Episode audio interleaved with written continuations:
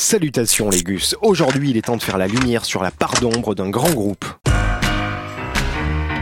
La, li- la liste des, des albums incompris.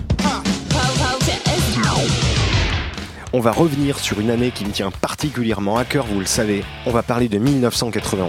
Le début des années 90 est une période charnière où se sont faits des faits, des genres, des carrières.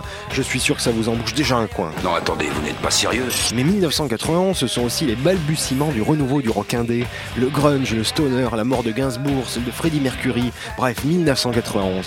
C'est aussi la sortie d'un album méconnu des célébrissimes Pixies. J'ai nommé Trompe le Monde.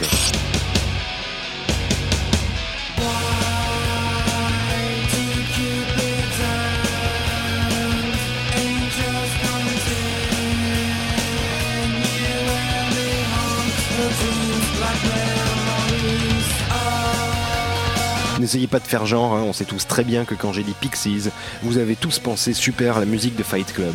Et honte à vous, honte à vous On en meurt quelquefois, vous savez. Excusez-moi. Les Pixies, qui n'ont pas fait 10 000 albums non plus, ont sorti cette pépite décalée méconnue en 1991. C'est un album à part, un trip garage surréaliste. Fin 89, l'ambiance de merde était déjà de mise au sein du groupe, hein, après les cultissimes surfeurs Rosa, tant adorés par Kurt Cobain, et Doolittle. Ouais, c'est souvent comme ça, quand on rencontre les héros de notre enfance, on tombe de haut et ça nous brise le cœur. Tiens, tu te souviens de la fois où tu avais croisé Whoopi Goldberg? Sur la pente descendante, au cœur d'une grosse mauvaise ambiance des familles et de concerts foireux, de manière beaucoup plus anonyme, trompe le monde. Sitôt sorti, sitôt éclipsé par les problèmes du groupe, faut bien le dire.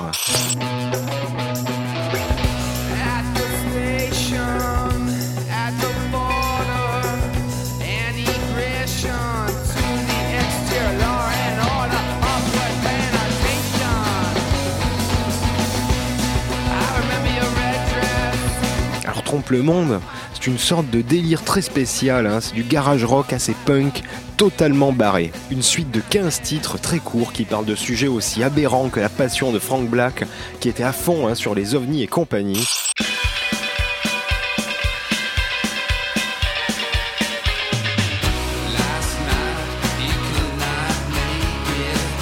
Ah, c'est pas facile tous les jours. Mais je trouve que ça rend le disque encore plus tripant. Tout en étant un exercice de style, il est une œuvre bien à part des Pixies, enfin, pardon, plutôt bien à part de Frank Black.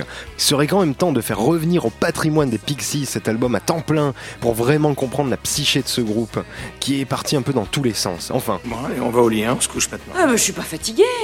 les Gus, je vous invite à ressentir toute la magie du garage et du rock indé avec ce disque. Moi, je vais devoir partir faire mon pèlerinage à Roswell. On se quitte sur un morceau fou, hommage à un Français bien de chez nous. Ça, je ne crois pas. Celui que je cherche est un grand guerrier. Le titre Alec Eiffel, hommage au père de la Tour Eiffel.